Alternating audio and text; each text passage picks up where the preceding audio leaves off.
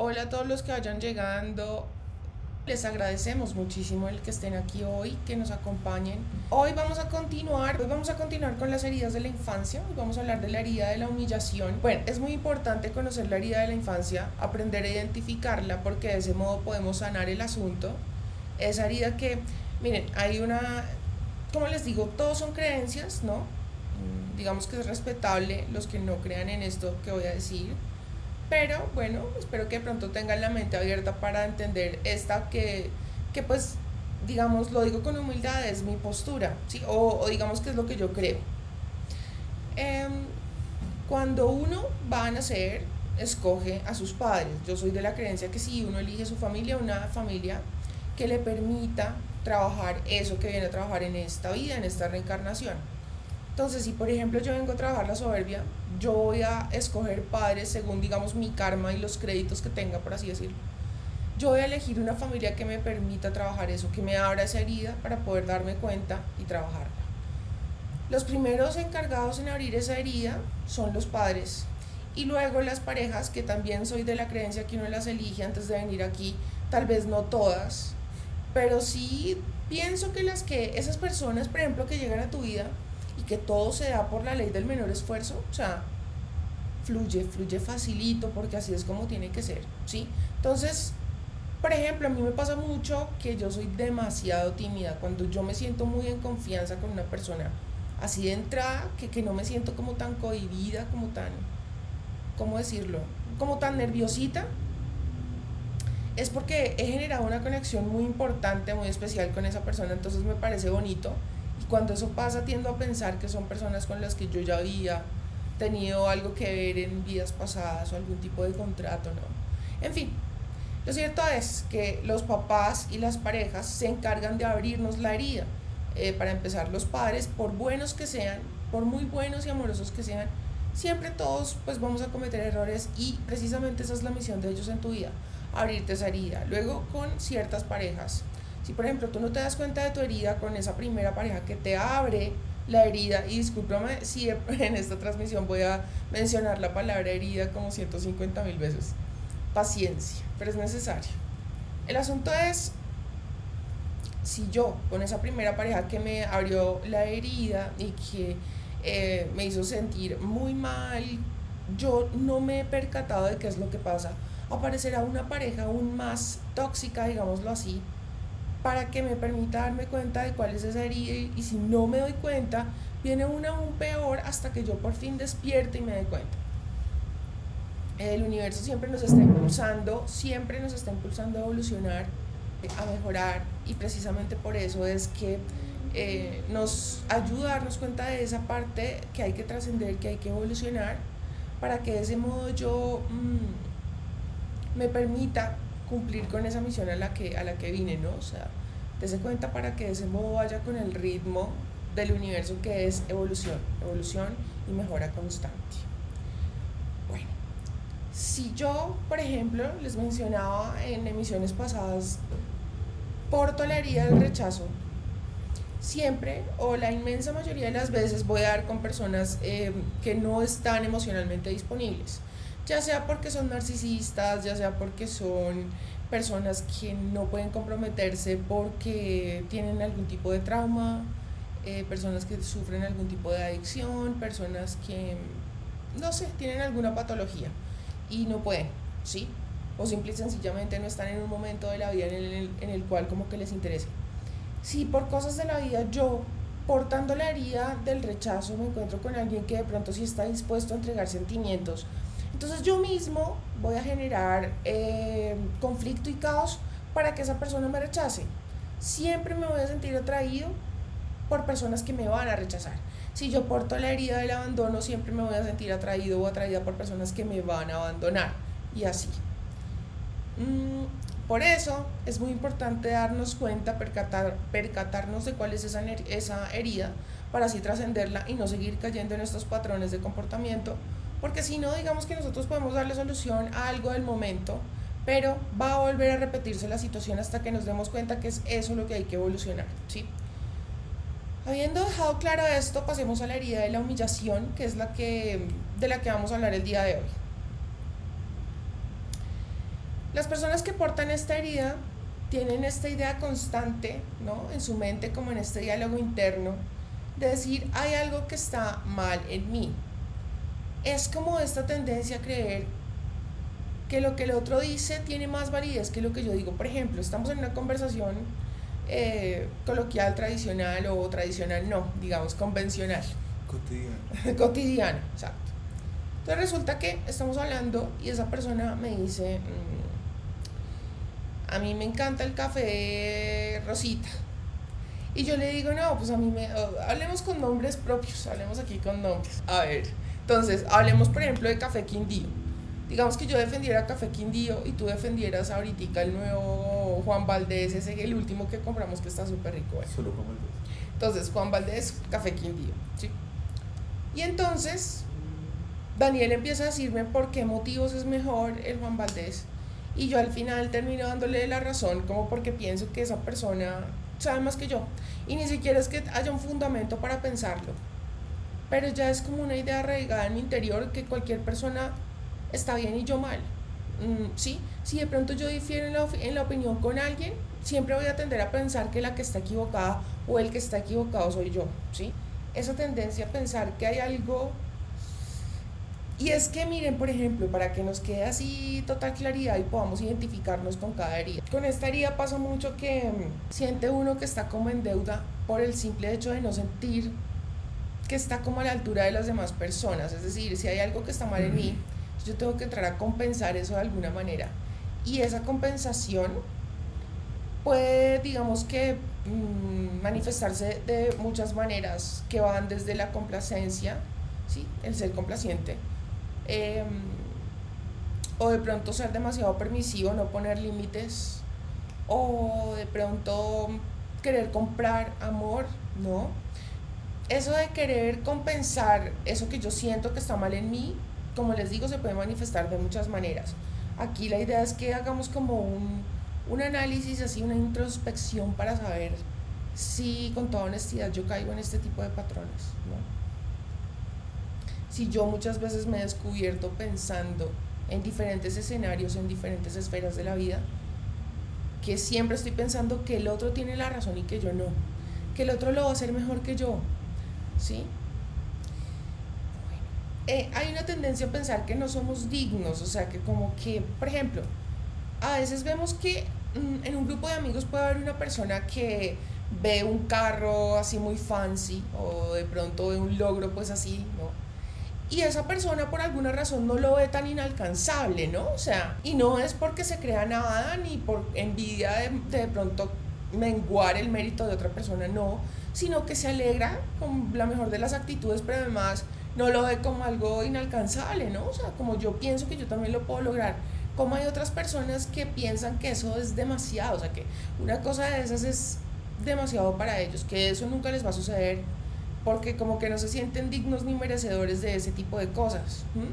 Como cuando viene una persona y les dice, no, es que conocí a alguien y, y esa persona está súper enamorada de mí y ese alguien piensa, no, pues que se sentirá que alguien esté súper enamorado de uno, ¿no? O sea, no tengo idea de qué es eso. O, o cuando, por ejemplo, hay un grupo de amigas y resulta que ella no puede creer que en algún momento le llegara a suceder que la prefirieran a ella por encima de sus otras amigas. O que si, por ejemplo, van por la calle, eh, prefieran como lanzarle piropos a, a ella en lugar de las otras. O sea, ese tipo de personas que dicen, eso tan bueno a mí nunca me va a pasar.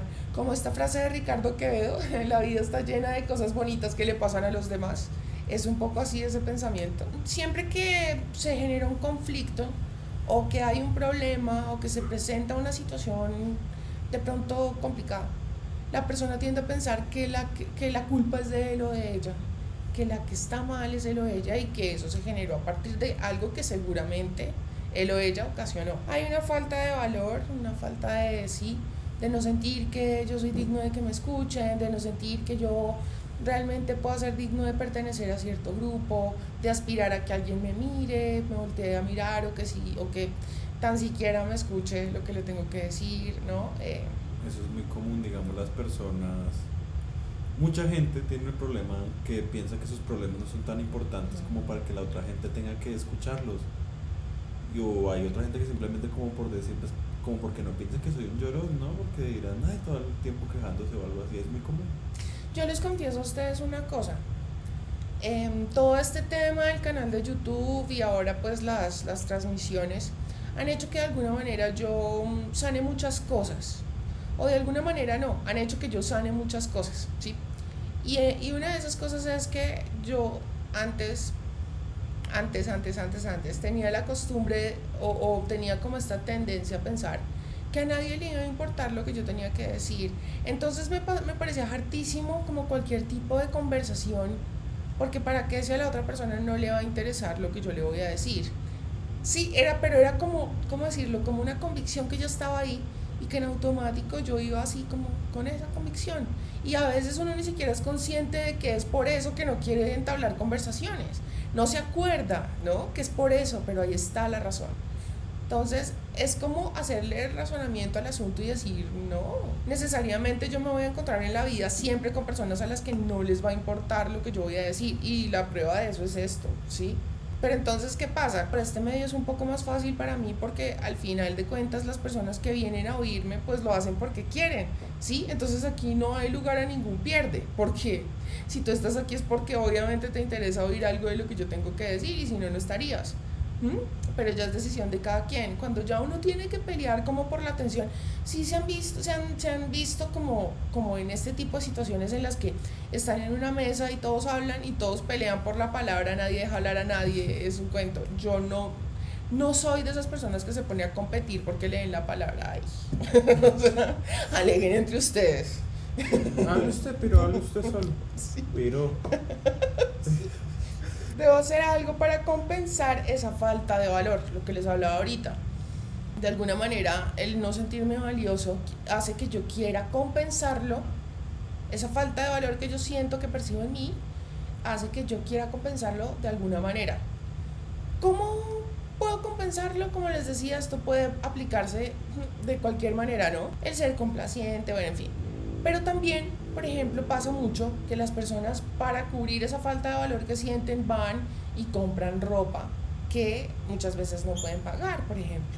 Que no es que yo esté diciendo que comprar ropa tenga algo de malo, para nada. Lo que está mal es cuando yo, por ejemplo, adquiero prendas que no necesito, ¿sí? que yo sé, tengo plena conciencia de que no es un artículo de primera necesidad.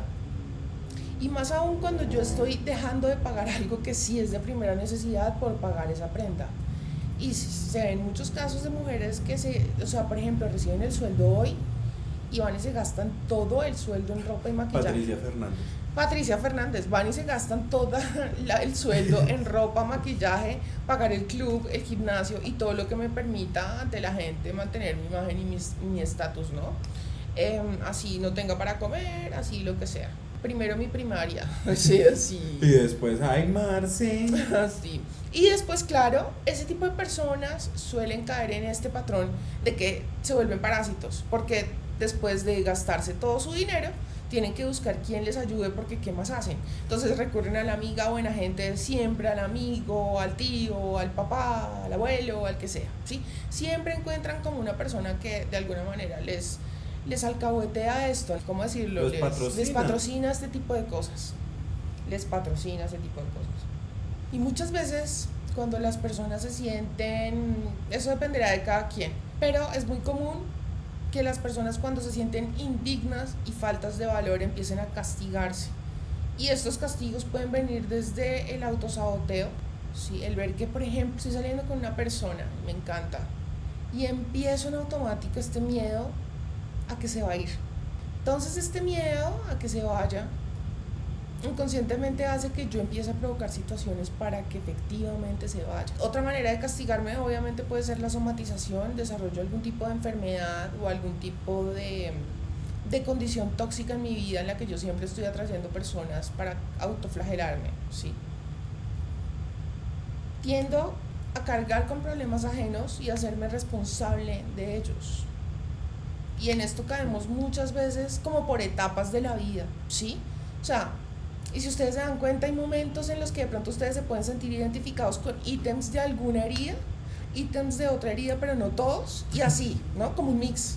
Un poquito de este trauma, un poquito de este, de esta carencia otro poquito. Sí, y es que así es como un sancocho a la larga puede ser que nos descubramos incluso, a veces pasa por ejemplo con los eneatipos, que uno por ejemplo nace siendo un eneatipo, digamos que los primeros años de vida es un eneatipo, y luego a raíz de las circunstancias o de ciertas interpretaciones que hace de la realidad o de los eventos que le pasan, la persona se pasa a otro eneatipo y así.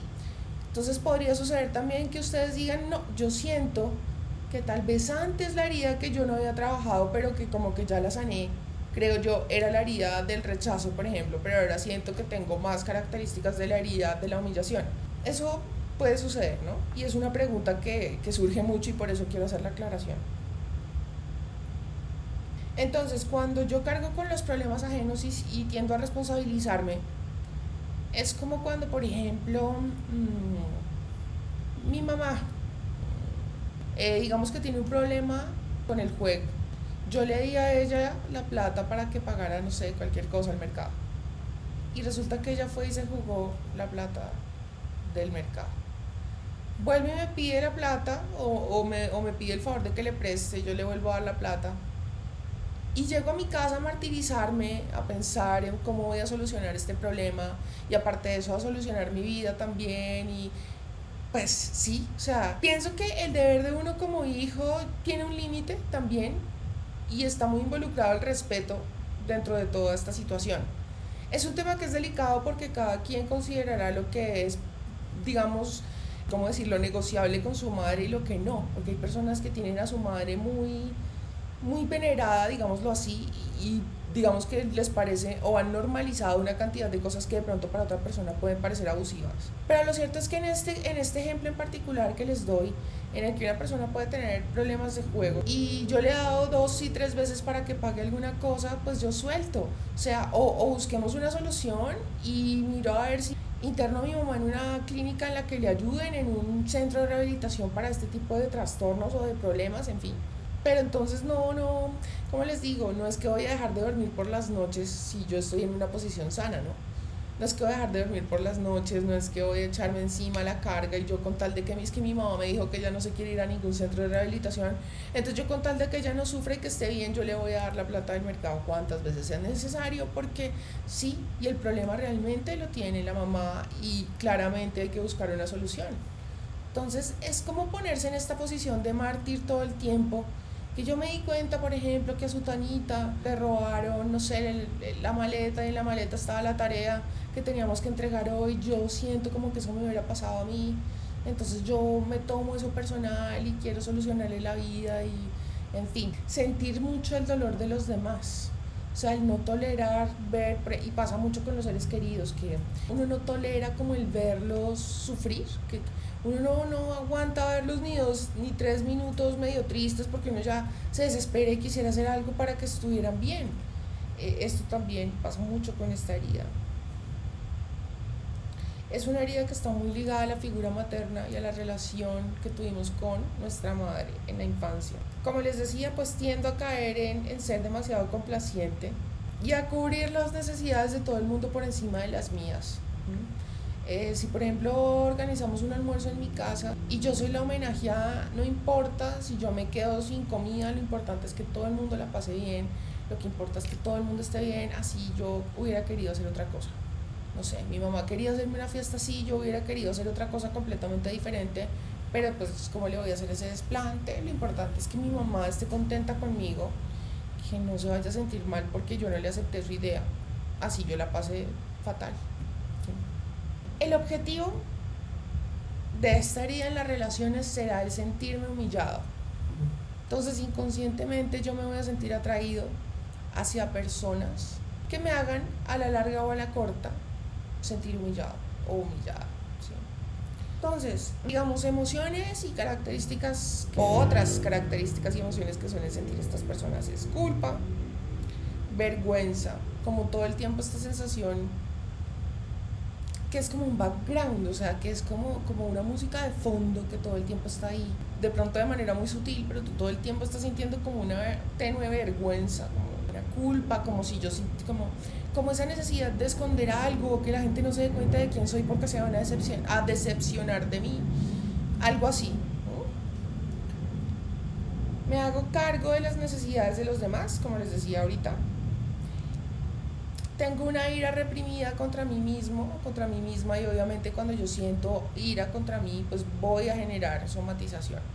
Algún tipo de dolencia, algún tipo de em, malestar va a terminar eh, aflorando porque pues de algún modo esta emoción tiene que salir, ¿no? Y de alguna manera el cuerpo me tiene que mostrar qué es lo que está pasando, el inconsciente. Tener una constante sensación de que se aprovechan de mí, sentirme como el idiota útil de la gente. Como esas personas que todo el tiempo se sienten engañados, ¿no? Si digamos la, la pareja llega a hacer algo como que medio no le gusta, una vez la va a acusar de traición. Pero yo pienso que se encaja más con la otra herida de la que vamos a hablar la próxima emisión. Porque mira que aquí es más como que la persona se siente todo el tiempo como que, digamos, por poner un ejemplo cotidiano, ya un caso súper extremo, que la persona, por ejemplo, sirva o vea que alguien más está sirviendo dos vasos de jugo, ¿sí? Y entonces empieza a pensar que, o sea, se mida o, se fije mucho en que a una persona le dieron más que a él, ¿sí? O que a ella. Y entonces ahí empieza como, ¿por qué? Yo no soy digno, ¿sí? Eh, o que las personas siempre me por debajean o me hacen a un lado o yo no soy tan importante como ella y por eso es que le dan más jugo que a mí. Ese tipo de cosas que son, parecen estúpidas o sí, o, o nimiedades, pero a la hora del té para esa persona son importantes. ¿sí? Tanto así que, por ejemplo, puede suceder que, no sé, por poner otro ejemplo extremo, supongamos que cada persona para unas once compartidas decidieron aportar salsa de tomate. Entonces la persona para no sentir que se están aprovechando en ningún momento tiene que medir, o sea, pero con exactitud que nadie más que él. Y si de pronto ve que alguien dio un poco menos, se va a sentir que se aprovecharon, otra vez va a abrir como esta herida, va a revivir todo esto de sentirse indigno, de sentir que yo soy el trapo de trapear de la gente y por eso es que yo no me merezco y sí, y yo tengo que ir arrodillado y tengo que compensar mi falta de valor con alguna, con, con dejarme humillar, con dejarme pasar por encima, por dejarme utilizar, porque si no, no me van a aprobar, porque si no, no voy a pertenecer, porque si no, no, no me van a querer. Tener como una hipersensibilidad, cualquier cosa yo la voy a interpretar como lo que les decía ahorita, ¿no? Esta hipersensibilidad de que es que le sirvieron más jugo a esa persona que a mí y por eso yo inmediatamente me conecto con esa convicción que tengo es porque yo soy menos, yo sabía, yo sabía y entonces la persona vive como con una predisposición, ¿no? Entonces, por ejemplo, mm, le voy a dar, voy a, voy a, voy a repartir ponqué, vamos a repartir ponqué. Y las gonorras que se ofenden porque no les dan la fresa. no, pero es que eso sí ya, bueno. Sí, no falta, no falta. Es re común. Yo sé, sí, yo lo sé. Yo quiero la vela. bueno, entonces sí es como una hipersensibilidad. Por ejemplo, que vamos a repartir torta.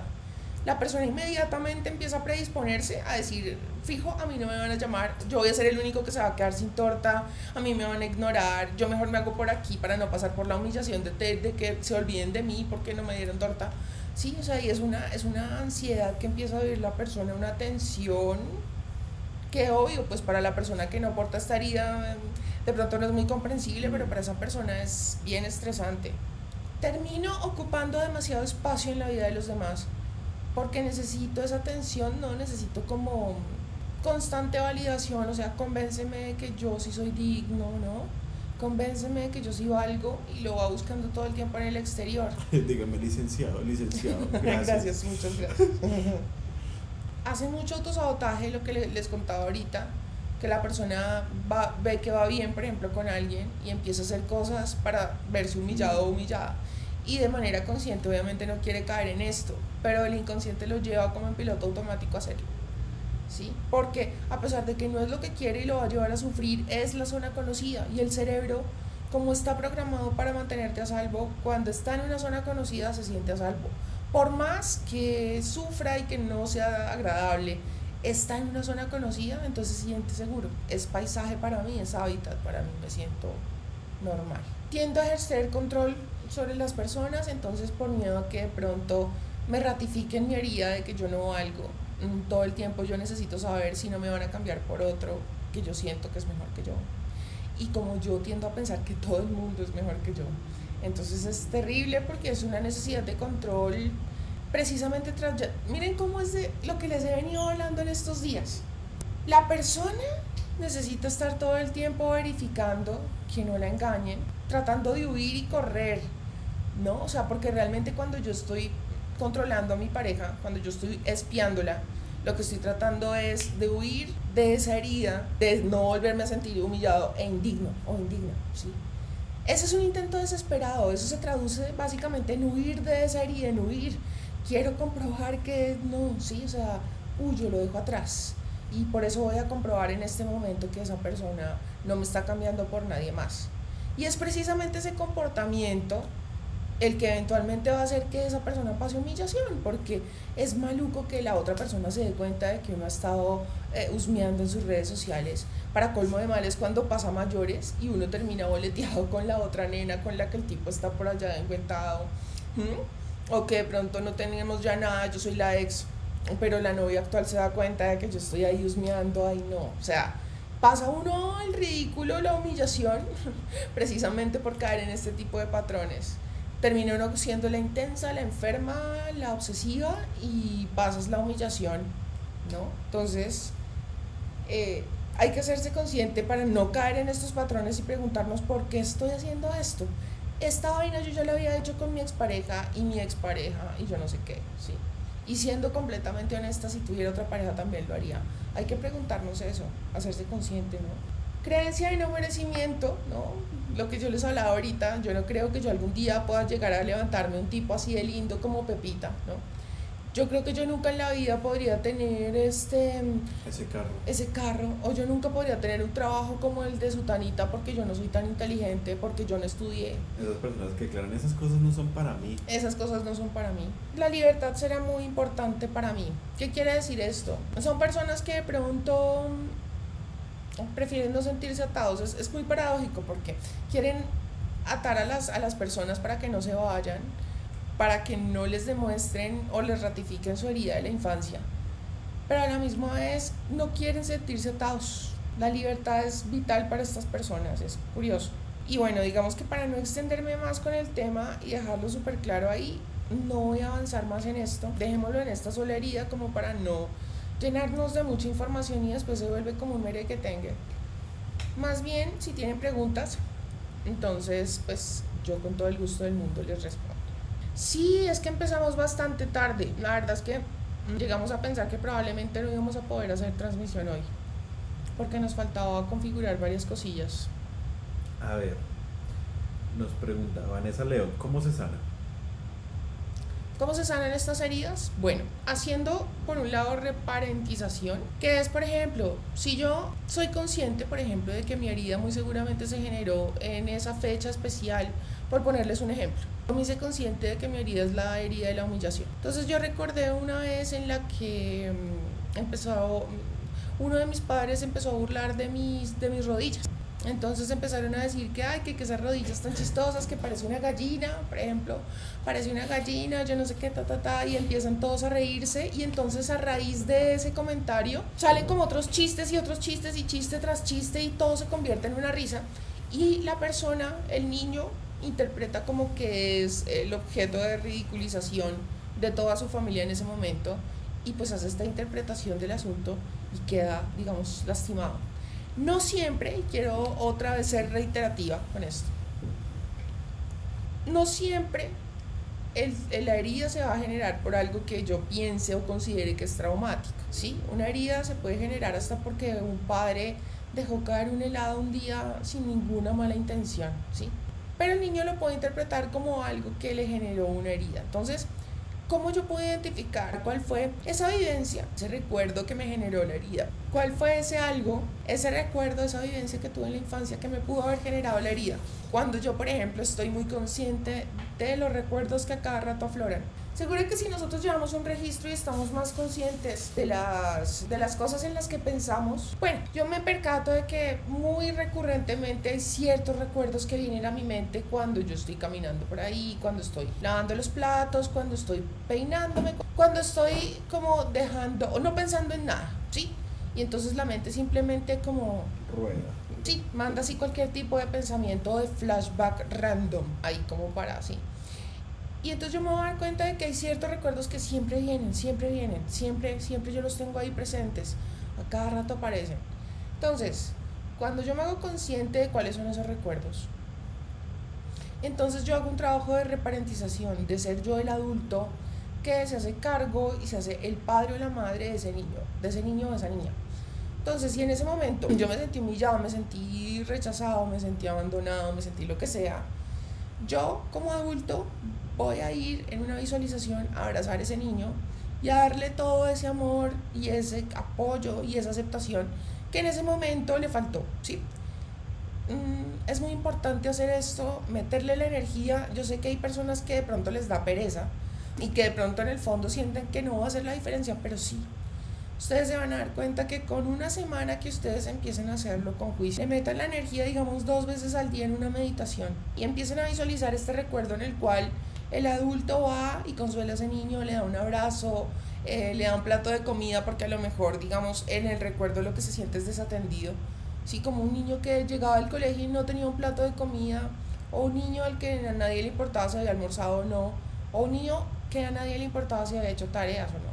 Entonces, darle como toda esa atención, oye, a mí sí me importa, ven te apoyo, ven te ayudo, ta, ta, ta. Y por otro lado, otra cosa que también funciona y que se puede alternar por ejemplo, trabajas una semana reparentización y la siguiente semana modificas el recuerdo, ¿sí? Modificas el recuerdo. Entonces, si por ejemplo tu recuerdo era que tu papá llegaba y, y no te paraba ni cinco de bolas y no te daba comida y se ponía a hacer otras cosas, tú puedes modificar el recuerdo con tu papá llegando lo más vivido posible. Si por ejemplo en tu recuerdo tú sabes que había cierto olor en el ambiente, porque por ejemplo al frente de tu casa había una panadería, trata de conectar hasta con eso, ¿sí? Con sentir esos olores que había en ese momento. Sí. no, y, los, y es que los olores son mágicos porque conectan con muchas cosas allá adentro en el inconsciente. Por ejemplo, a mí me pasa mucho que hay un olor en particular que tenía el pesebre cuando mi abuelito bajaba todos los los implementos para armar el pesebre, eso tiene un olor en particular. Y siempre que yo percibo ese olor en algún lado, me conecto de una con eso. O sea, pero es que es automático. Tin, tin. Sí, tin. el asunto es que sí, tratar de, de, conectar lo más posible porque esos, digamos, los olores, las texturas, por ejemplo, si tú, por ejemplo, en tu recuerdo, tú mm, tenías la costumbre de, que cuando te estabas quedando dormido acariciabas la parte de arriba del sofá, ¿no? Hay niños que hacen esto. Todas estas cosas, detalles mínimos que puedan parecer insignificantes, hacen la diferencia, hacen total la diferencia cuando tú estás visualizando algo, porque esto lo hace más real y tu cerebro lo va a entender y te va a creer.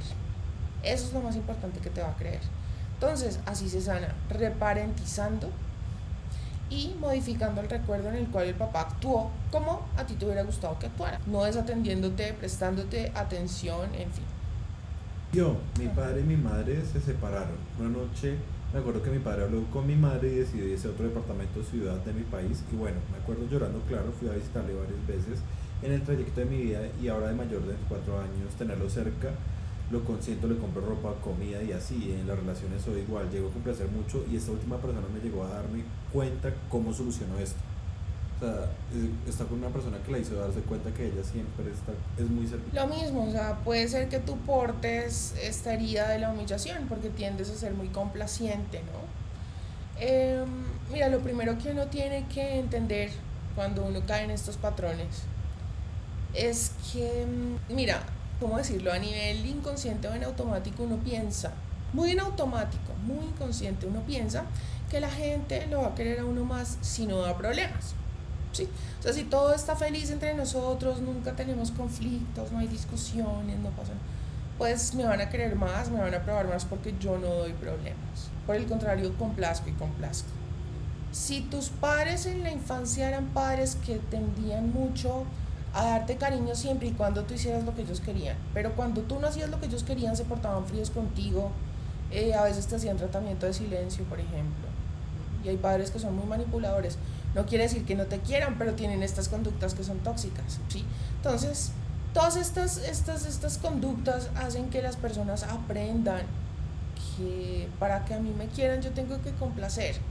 Lo primero es entender de dónde viene este comportamiento si lo puedes identificar, bacano, chévere. Si no, Pues entonces hay que hacer como un razonamiento de todo esto y comprender que cuanto más tú marques límites, o sea, es decir, cuanto más tú dejes claro que por nada ni por nadie tú vas a modificar esos valores que tú ya tienes escritos en piedra, y esto es tan importante, o sea, la gente no, no, dimensiona la importancia de esto. Porque es que miren, no es lo mismo cuando yo voy por la vida sin una hoja de ruta que cuando yo me tomo la molestia de hacerla porque es que finalmente es algo que es para mi vida, para mí. Entonces, yo me voy a poner una serie de mm, normas morales que no necesariamente tienen que ir alineadas con la moral de la sociedad, sino de lo que para mí, mi propio criterio y mi convicción es. Entonces, si por ejemplo, uno de mis sueños es irme del país porque yo siempre, por ejemplo, he admirado la cultura asiática y entonces yo me quiero ir a vivir para allá, ha sido el sueño de mi vida desde los seis años, por ejemplo. No porque una persona llegue, yo voy a dejar de lado ese sueño, yo no voy a dejar de soñar con eso, porque es algo que he querido desde siempre, uno de esos sueños que son reales, reales, no cosas de momento, ¿sí? Si esa persona, por ejemplo, si ese hombre se da cuenta de que esa persona, esa mujer, con tal de estar conmigo, es capaz de abandonar su sueño, digamos que el sentido común podría decirle a uno, no, pues el hombre la va a querer más, ¿no? Porque es que esa mujer está sacrificando su sueño por él. ¿Dónde va a encontrar una mártir así? No el efecto es completamente contraintuitivo, es todo lo contrario, el hombre le pierde como el respeto, el valor, es como esta mujer está dejando de lado algo que es importante para ella por estar conmigo. Se pierde el valor de esa persona. Cuanto más arraigada tenga una mujer sus convicciones. Yo no me acuesto con un tipo si es que no somos novios primero, por ejemplo. Por ponerles cualquier ejemplo. Sí, no estoy diciendo que esta deba ser la razón, la, digamos, la, la regla correcta. No, es solo un ejemplo cuestión de principio. Exacto, si por ejemplo para ti está bien que en una primera cita haya sexo y tú no le des nada de malo, perfecto. Así venga la otra y te diga lo que te diga. No importa porque mi criterio es el que importa en mi fucking vida, ¿sí? Si yo ya establecí que yo tengo por regla conmigo, me comprometí conmigo, a que yo no me voy a acostar con un tipo si yo no estoy segura de que ese tipo me quiere o que por lo menos me haya dado muestras de que eso es así, que ya después yo me puedo dar cuenta de que era puro circo, ok, pero por lo menos esa persona me demostró que sí me quería. Si yo tengo como regla eso, así venga el rey Pepinito, el que sea, yo ya me comprometí antes, ya lo escribí con mi puño y letra y no. Y si la persona, por más que esa persona le guste y le interesa, la quiera, no cede y no doblega o, hace, o se hace el de la vista gorda ante su convicción, va a enganchar mucho más a esa otra persona. Si termina cediendo con tal de que no se vaya, no lo van a valorar, no lo van a respetar. Entonces, ser complaciente es el peor de los negocios. Mm. Sí, palabras más, palabras menos.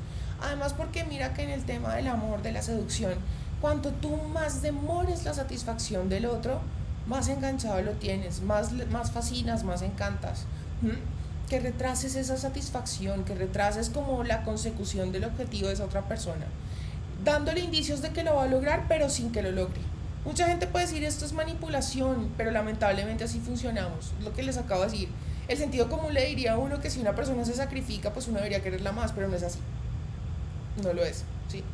Entonces, lamentablemente, pues uno tiene que jugar con las reglas del juego porque así sea que le guste o que no le guste, igual está en el juego y le toca jugarlo. Entonces, si yo retraso la satisfacción de esa persona, no con la mala intención de manipular, sino de que el juego sea divertido, de que tengamos un proceso de conquista que sea bonito, ¿sí? Que no sea todo así como tan, ¿no? Cuanto más dura la batalla, más dulce la victoria, dicen por ahí. Y es algo así lo que funciona con el tema del amor. Entonces, ponte a pensar cada vez que sientas que caes en este patrón de complacer, que tú notas que estás teniendo una conversación y a pesar de estar en desacuerdo, tú como que de pronto peleas un ratico, pero ya después terminas cediendo como por darle el gusto a la persona, o de pronto terminas diciendo algo con lo que no estás para nada de acuerdo solo porque alguien no se sienta mal, o terminas yendo a un sitio al que no querías ir porque no pudiste decir que no. Todas estas cosas lo único que hacen es lograr que la gente eh, te ratifique una idea que a lo mejor tú tienes porque es muy propia de la herida de la humillación y es el hecho de que todos se aprovechan de mí. Y empiezas a manifestar situaciones en las cuales tú te vas a sentir abusado o que se aprovechan de ti. ¿Hay algún libro que pueda leer para identificar y sanar estas heridas? Yo recomiendo mucho eh, Encantado de conocerme de Borja Vilaseca porque ahí habla del enneagrama, de los diferentes eneatipos. Digamos que yo quiero tocar estas heridas de la, de la infancia porque son muy importantes, porque es importante identificarlas. Pero a la hora de trabajar la vaina, ¿no? Y una, sobre todo para tener efectividad. El enneagrama lo que tiene es que tienes, ¿cómo decirlo? O sea, tiene divisiones que son más específicas, que tiene cositas que son más, más a profundidad, digámoslo así. Entonces es más fácil de pronto identificar en qué eneatipo estoy. Es más fácil y más preciso, digamos, esa descripción, encajar como con alguno de estos eh, eneatipos. Y a partir de eso yo voy a entender qué grado estoy, ¿no? De esa escala si estoy en la polaridad que no me conviene o estoy más cerca o más lejos de lo que me sirve y lo que no me sirve. Y yo me voy a acercar a trabajar y evolucionar toda esa zona de oscuridad del eneatipo en el que estoy para aprovechar todas las características del mismo. Entonces es buenísimo, es buenísimo porque uno mm, identifica con más precisión cuál es el problema y asimismo le da, le da solución con más efectividad eh, de este modo, ¿no? Con el enneagrama. Entonces, te repito, para trabajar todas estas cosas yo te diría, encantado de conocerme de Borja Vilaseca, porque es un libro fácil de entender, es un libro que te provee de, varios ejemplos y que es divertido, no es un ladrillo. Sí, yo tengo una duda, no sé si sea coincidencia, pero cada vez que miro la hora me marca, por ejemplo, las 11 y 11 o las 4 y 44, ¿crees que debería darle importancia? Si pasa mucho y te estás dando cuenta de que te pasa, o eres consciente de que, uy, otra vez, ¿no? 11, 11, ahorita miré la hora y era 10 y 10. Sí, si tú sientes que es contigo que te hace clic, entonces es porque sí. Y pues en internet tú vas a encontrar diferentes, mm, en Google vas a encontrar diferentes significados de cada cosa. Y a mí me gusta leer varios y el que resuena más conmigo, con ese me quedo. La intuición le permite a uno saber cuál de todos esos significados es el que es para uno. Sio, ¿recomiendas alguna meditación para saber cuáles son mis recuerdos que causaron esa herida y por consiguiente cómo poder cambiarlos? ¿Es bueno llevar un registro escrito de mis pensamientos aunque sean malos? Sabes que sí, me parece una excelente idea que lleves un registro escrito de tus pensamientos y en particular si son malos, porque pues así tú puedes tener como plena conciencia de que, oiga, apareció esto. Miren, a veces pasa que hay detonantes de recuerdos y eso también es muy diciente. Entonces, por ejemplo, a ver, pensemos en algo. Una vivencia personal que me hubiera conectado con algo así. Por ejemplo, miren que mm, hubo muchas oportunidades en las que se me cruzó a mí por la cabeza algo. Hace un tiempo yo les he contado que yo era una persona más bien tóxica. Digamos que no tenía una manera de querer muy, muy sana que digamos. No era que no quisiera a las personas, las quería, pero era una manera como muy egoísta, muy posesiva, muy bueno. Resulta que muchas veces yo me vi con uno, una de las personas que más me ha ayudado a, madurar en la vida y a trascender muchas vainas.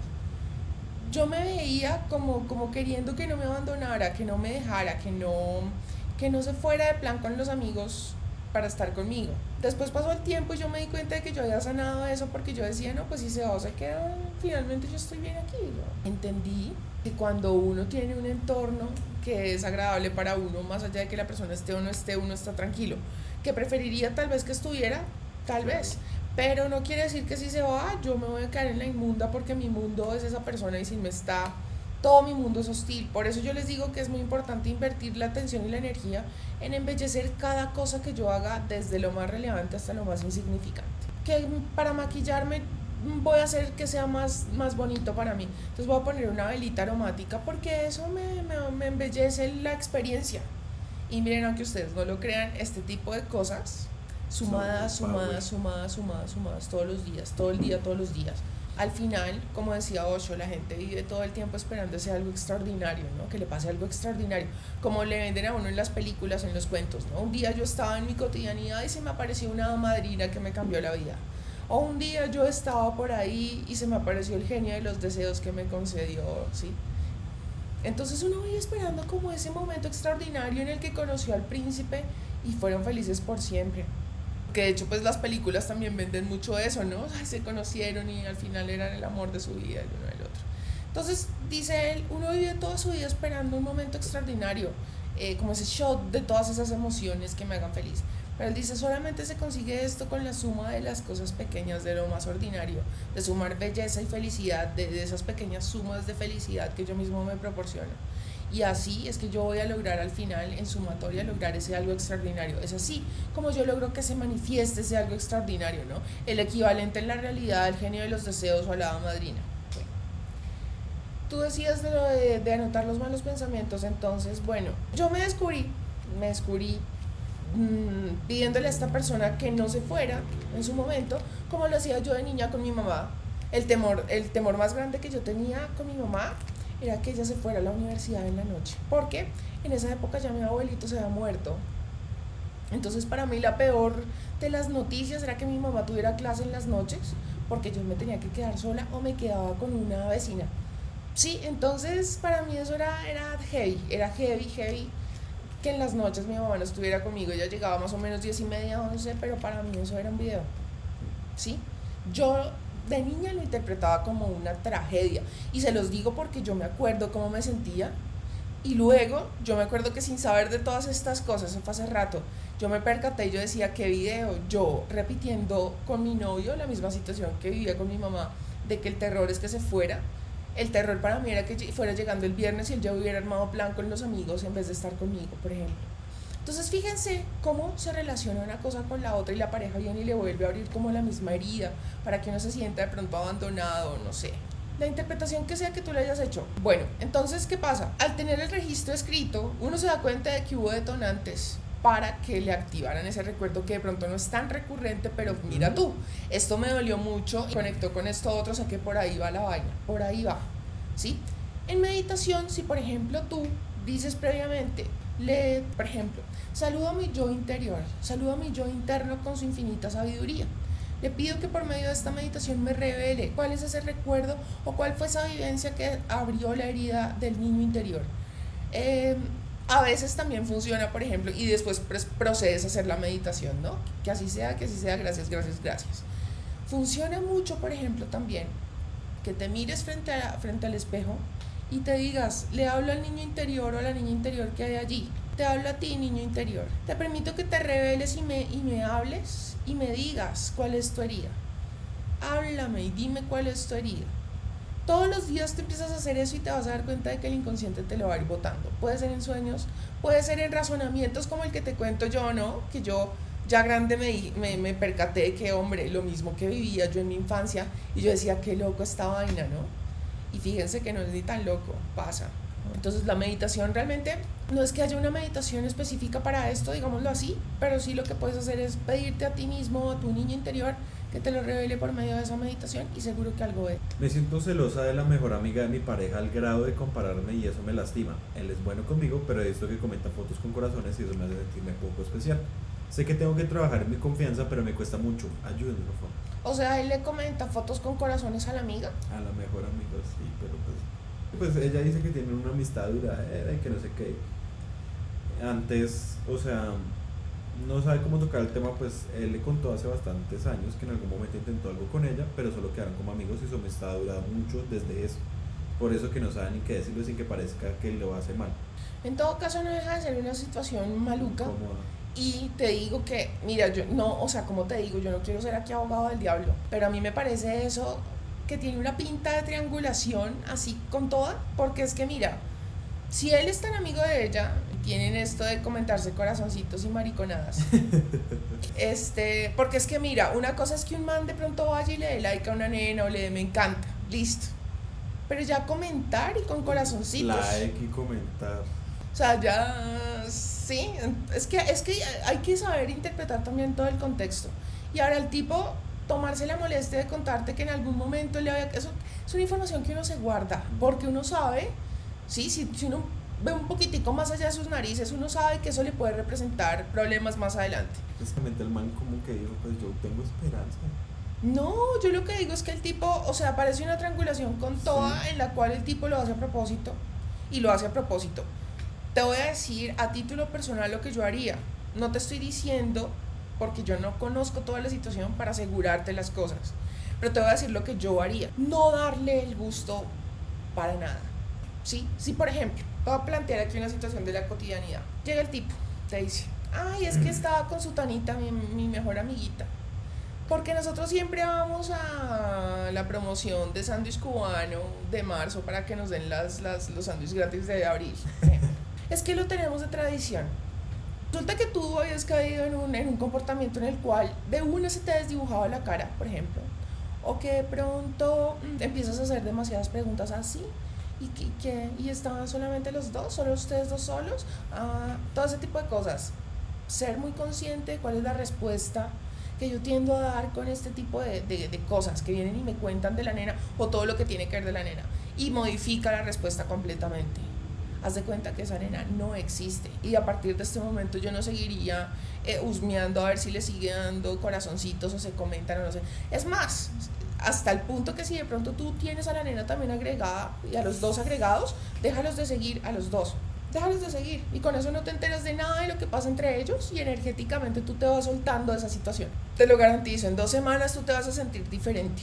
Déjalos de seguir para que no te enteres de qué es lo que le comenta y si de pronto es, es una situación más favorable para ti en la que tú no la tienes agregada. Sencillo, no uses en las redes de ella para que no te des cuenta en que están ellos dos. Si el tipo quiere estar contigo, está contigo. Si la quiere embarrar con la nena, lo hará. Sea que tú estés encima, que usmes o que no, que montes la horrorosa, que no, ¿sí? Cuando una persona la quiere embarrar, lo único que necesita es querer hacerlo, ¿sí? Entonces, no usmes y espérate a ver qué pasa. Tú sabes y tienes la conciencia tranquila de que tú no la estás embarrando, no eres tú el que está ahí con un amiguito raro, ¿sí? Y yo cortaría de tajo el asunto. O sea, si por ejemplo viene a contarte, por ejemplo, porque a veces, y créeme cuando te digo que yo sé perfectamente de qué me estás hablando, porque yo tenía mi primer noviecito, la tenía finita para hablar de una compañerita del colegio. Entonces, qué vida, porque uno puede ser muy aplomado y muy asertivo y llegar y decirle, oye, sí, pero pues bacano que cambiemos de tema porque ya esa persona ni siquiera la conozco. Perro, despéguela. Sí, sí. O sea, bacano que, que hablemos de temas que nos interesen a los dos. Sí, o sea, pero con la buena. No montando la horrorosa, no el reproche. No no reactivo. Sí, no, exacto. Dar una respuesta, no una reacción no le des el gusto porque a mí me parece que el tipo le gusta ver la reacción que tú tienes a esa triangulación. Como los celillos los disfruta un poco. Todo así como todo narciso el asunto. Y, y, y, empieza a percatarte de otros comportamientos, ¿no? Como por ejemplo que esa persona se muestre muy interesada cada vez que tú le vas a contar algo en lo que no te fue tan bien, algo que te, que te causa tristeza, rabia, frustración esa persona te pone toda la atención del mundo, pero cuando tú le vas a contar algo que es bueno para ti, que ahí sí es como la cara de fastidio, como que, ay, cambiamos de tema, como que me importa un culo lo que usted me está diciendo. No es que, no es que yo, como te digo, yo no quiero ser aquí abogada del diablo, no te estoy diciendo que él sea un narcisista, no, pero no está de más uno empezar a abrir los ojos porque esa persona perfectamente hubiera podido guardarse esa información de que en algún momento intentó algo con ella y que al final fue por ella, por ella, que no están. Entonces... Primero que nada, muchísimas gracias por tu enriquecedor contenido. Tengo una consulta. que puedo hacerse mi mamá favorece evidentemente mucho más a mis hermanos en todos los aspectos. Pero sí estás completamente seguro, segura de que es verídico. Cierto que no es una percepción tuya, porque es que a veces pasa que uno, lo que te contaba ahorita, por ejemplo, si uno tiene una, una predisposición, entonces cuando uno vea que a una persona le sirvieron un poquito más de jugo que a uno, uno inmediatamente interpreta una cosa que de pronto no tiene nada que ver. Si ya es una cosa comprobada, que tú dices no hay lugar a ninguna duda, pues entender que eso es un comportamiento que es de ella. Finalmente las personas no nos ven como somos, sino como son ellos. Entonces, pues, si ellas, como te digo, a veces no es que las, las mamás prefieren a unos hijos sobre otros, sino que de pronto sienten que hay uno al que tienen que andarle más duro, porque dicen, si yo no le ando más duro, si no le pongo freno, coge vuelo y mejor dicho, pues no lo, no lo atajo, ¿sí? A veces pasa. Hay muchas cosas que mi mamá antes hacía. Miren, por ejemplo, ella a veces, ella a veces me ha hablado muy duro en la vida y de pronto para que ustedes se hagan una idea, ella es de frases tales como, ese comportamiento X es de una niña que está por ahí desesperadita porque se la coman. Y esas que andan por ahí desesperaditas porque se las coman son las que cogen para comérselas, pero nada más. Ese tipo de cosas que son así que suenan feo, ¿no? O sea, ¿por qué me está diciendo esto? Pero después uno entiende que ella lo dice porque así tiene más contundencia, ¿no? Para que entienda lo feo que es. Para que calen. Y para que entienda que ese es el lenguaje de los hombres, por ejemplo. Muchas veces ella me dice, sí, que no podemos vivir en el mundo de los ponis, uno tiene que entender cómo es que lo ven a uno y sí. Eh, entonces, a veces las mamás tienen con uno comportamientos que uno les da una interpretación completamente distinta a la intención que ella tenía con eso que hizo. Yo dejaría de fijarme en eso y empezaría a ponerme atención en las cosas buenas que ella hace por mí. Ponte este reto de una semana, una semana, en el cual tú, cada vez que viene algo así que como que te lleva en automático, a ver, ahí sí, sí se da cuenta, a mi hermano le sirvió sándwich y a mí ni siquiera me preguntó que si yo quería, por ejemplo. Entonces, a mí ni siquiera me preguntan si yo quiero. Entonces, apenas viene en automático ese pensamiento, yo digo, no, voy a entrenar mi mente para que piense en otra cosa que ella hace por mí y que de pronto se me ha vuelto paisaje, como por ejemplo que ella todas las mañanas me hace desayuno o, o algo que haga que, que es valioso, hombre. A veces uno tiene una cantidad de bendiciones, pero uno las normaliza, las vuelve nada, ¿sí? El simple hecho de que tú por la mañana te puedas tomar un café con tu familia, reírte, ¿sí? Empezar el día no con contienda, no. Como me pasó a mí hace muchísimos años que en más de una oportunidad empezábamos el día con mi mamá, con la vieja, yendo al apartamento a insultarla porque no le había pagado la renta de la discoteca o que la llamaba a insultarla para lo mismo, ¿sí? No siempre uno empieza el día de la mejor manera. Cuando uno puede empezar el día de una buena forma, tener esos momentos que son invaluables, que no se pagan ni con todo el oro del mundo, uno dice, pucha, sí, yo estoy poniendo el foco en la carencia, en lo que siento que me falta, pero de pronto tengo muchas más cosas por las cuales agradecer que por las cuales quejarme. Haz este reto. Sí, te invito a que lo hagas. Una semana pensando solamente en cosas buenas que tu mamá ha hecho por ti. Y, por las noches, saca, por ejemplo, una lista de cinco cosas. Hoy mi mamá hizo estas cinco cosas por mí. Todos los días. Y tú vas a ver cómo así ella no haga nada tú te vas a dar cuenta de que el cambio de ella es, ah, es brutal, es brutal, es un cambio de 180 grados cuando uno cambia la perspectiva y es que la, o sea, la realidad depende del observador, no de los hechos como tal, sino del observador. Si yo empiezo a ver con otros ojos, la realidad es otra. Empieza a salirte de esa vibración de carencia de que mi mamá no me trata igual que mis hermanos porque eso lo vas a trasladar a todas las otras esferas de tu vida, ¿no? Por ejemplo, todos los hombres o todas las mujeres prefieren a todos menos a mí. Todos los buenos trabajos prefieren a todos menos a mí. Y así, ¿sí? Hay favoritismos por unas personas por encima de mí. No lo hagas, no te conviene. Salte de esa polaridad, de esa vibración y empieza a hacer este ejercicio de escribir todas las noches cinco cosas que tu mamá haya hecho por ti.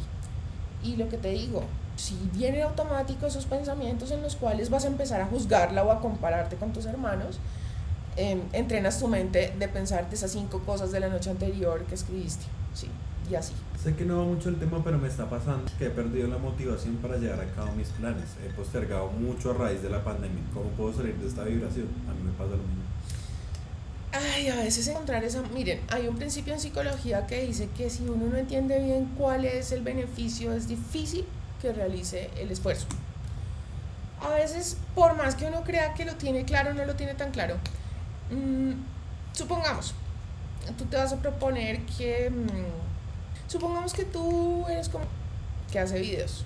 Entonces tú dices, yo me había propuesto organizar mis videos, eh, ponerles una numeración para eh, tener bien claro y organizado los temas que tienen y yo me había propuesto sacar por lo menos los 10 primeros videos de todo mi historial de videos. Resulta que tú tienes pereza, o sea, no lo haces y dices el lunes empiezo y arranca otra semana y no, y el lunes, el lunes empiezo. dos veces después. Tres doritos después, han pasado 10 años desde aquel entonces. No, pero el asunto es el siguiente, cuando yo me veo que, que, que a cada rato caigo como en esto, ¿no? Que me digo el lunes empiezo y llega el lunes y no, el lunes empiezo y llega el lunes y Entonces yo lo que voy a hacer es escribir con mi puño y letra, voy a escribir, voy a clasificar, a numerar los videos porque, ¿sí? Entonces, porque esto me va a servir para sacar pequeños clips y publicarlos en Instagram. Porque esto me va a servir para que más adelante yo encuentre referencias más fácilmente de alguna cosa. Porque esto me va a servir para sacar otro canal en el cual, sí, aquí yo estoy hablando aquí cualquier cosa. Pero es anotar.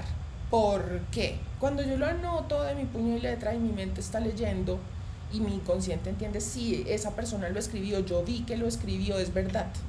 Entonces, la mente entiende cuál es el beneficio y así se mueve a hacer las cosas. Es una manera de despertar como esa motivación o esa energía para darle. Lo otro que puedes hacer es empezar y decir, listo, no me voy a agobiar. Todos los días me voy a prometer que voy a hacer 10 minutos para avanzar en ese algo que quiero lograr. 10 minutos y ya. Y me voy a retar y me voy a superar cada vez a mí mismo. Y entonces digamos que esta semana yo digo que voy a dedicar 10 minutos a eso, por pequeño que sea, ese algo que me va a acercar a algo que yo quiero conseguir. La próxima semana no van a ser 10, sino 15. Y la que sigue 20. Cuando tú te des cuenta, ya estás tan motivado de haber empezado que ya quieres es darle y darle, ya arrancó. Y por inercia se va solo, ¿sí? Entonces, esa es una de las maneras de solucionar esto. Mm, otra, otra de las formas también es cómo establecer rutinas, ¿sabes? La gente se motiva mucho cuando a veces hace como, como checklist, ¿no? El to-do list. Entonces mañana tengo que hacer tal, tal, tal, tal. Y el tachar o el poner chulo de cada cosa que van haciendo los hace sentirse realizados, los hace sentirse con esa satisfacción del deber cumplido, entonces es bacano y la gente se motiva como a seguir con disciplinas y ya lo traslada a otras esferas. Entonces, por ejemplo, yo me había propuesto hacer esto en pro de mi trabajo, pero ahora lo voy, a, lo voy a implementar también para hacer ejercicio, pero ahora lo voy a implementar también para meditación, para aprender otra cosa, en fin, ¿sí? Algo que hacía una amiga mía era, ella hacía un calendario por cada mes. Ella misma se ponía colorearlo y toda la vuelta y cada día ella tenía un color como un índice, entonces digamos, si fue un buen día lo ponía en verde, si fue un mal día lo ponía en rojo. Y asimismo, ella al final del año hacía el análisis si fue un buen año o, si no, y qué fue lo que le causaba más tristeza a través de los días. Y gracias a ese calendario de verdad sí se pudo dar cuenta que le provocaba depresión. Sí. Mm. Es todo planación. Digamos, yo veo que esa gente que hay súper ordenada que planifica la semana con una semana de antelación. Sí. Yo ojalá pudiera hacer así, yo no puedo planificarme al día siguiente. Es, es complejo, pero sí nos nosotros nos vamos a ver obligados a hacer eso. claro que sí, y ya ahorita te explico por qué, pero la vaina es que yo, por ejemplo, he llegado a planear cuando mucho tres días, ya más mm. de eso no, porque al final siempre termino modificando la vaina. Siempre hay algo que aparece que uno dice, no, pero tengo que hacer esto, moverle el espacio a esto y así, sacarle tiempo a todo. Sí. sí. Xiaomi. Tengo un familiar que me pide encargos y esos encargos son productos de Estados Unidos. Esto pasa seguido y bueno, yo voy seguido por la escuela, a mí no me molesta hacerle los favores. Yo no tengo auto, me muevo en bus para ir al colegio y hacer mis cosas. Entonces cuando necesito algo de ese familiar, como que le molesta hacerme un favor cuando lo necesito y eso me hace sentir un poco mal, la verdad. Sí, o mí ya no quiero tener este tipo de personas en mi vida pues por más familia que sea, toma distancia. Es que mira que por más que uno le metan en la cabeza que la sangre, que familia es familia, nada. Primero está el amor propio y velar por mi bienestar. Porque si no, si yo mismo no lo hago, yo sabiendo que una persona es tóxica, que me hace, que me exprime, por ejemplo, y no es una relación recíproca como en este caso tú estás planteando.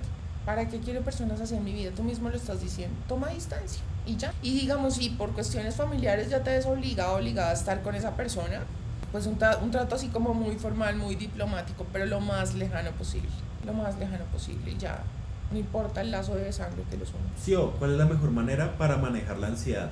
Pero estamos hablando de ansiedad, no de la patología, ¿cierto? Sino cuando uno entra en ansiedad por, digamos, que, que, le da ansiedad por una persona o ansiedad por comer chocolates o cosas así. Me imagino. Bueno, si estamos hablando de la ansiedad así por una persona o por un alimento, por lo que sea, una manera es conectar con la respiración, mira, hacerse consciente. Entonces uno dice, claramente, no me estoy sintiendo bien, estoy experimentando un malestar, como que me está hirviendo la sangre por algo que yo siento o que creo que necesito, pero que en realidad no es así. Lo primero es entender que tú pienses que tienes ansiedad por esa persona, la verdad es que no. Tu ansiedad es por los químicos que esa persona liberó en ti. Entonces, lo primero es entender esto. Luego, tratar de proveerte por ti misma o por ti mismo esos, esos mismos químicos. Entonces, pienso que en este punto haríamos o hacemos la supermoñona de la vida cuando estamos en Dharma.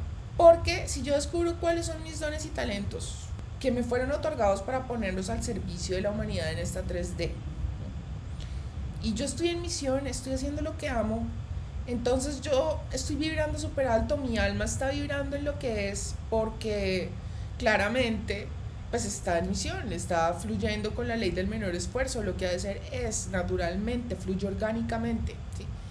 Si yo estoy vibrando alto, pues yo voy a dejar de estar teniendo ansiedades porque estoy haciendo lo que yo realmente amo. Ay, miren, cuando uno está en Dharma, uno deja de sufrir por amor, porque ese es el verdadero amor. Estoy en, es decir, yo para qué fucking estoy en este bendito mundo, ¿sí? ¿Para qué nací? ¿Qué significado tiene mi vida? Porque es que eso es lo que pasa cuando uno se enamora, que uno como que erróneamente le da el significado a la vida a través de lo que siente y de lo que construye con esa persona.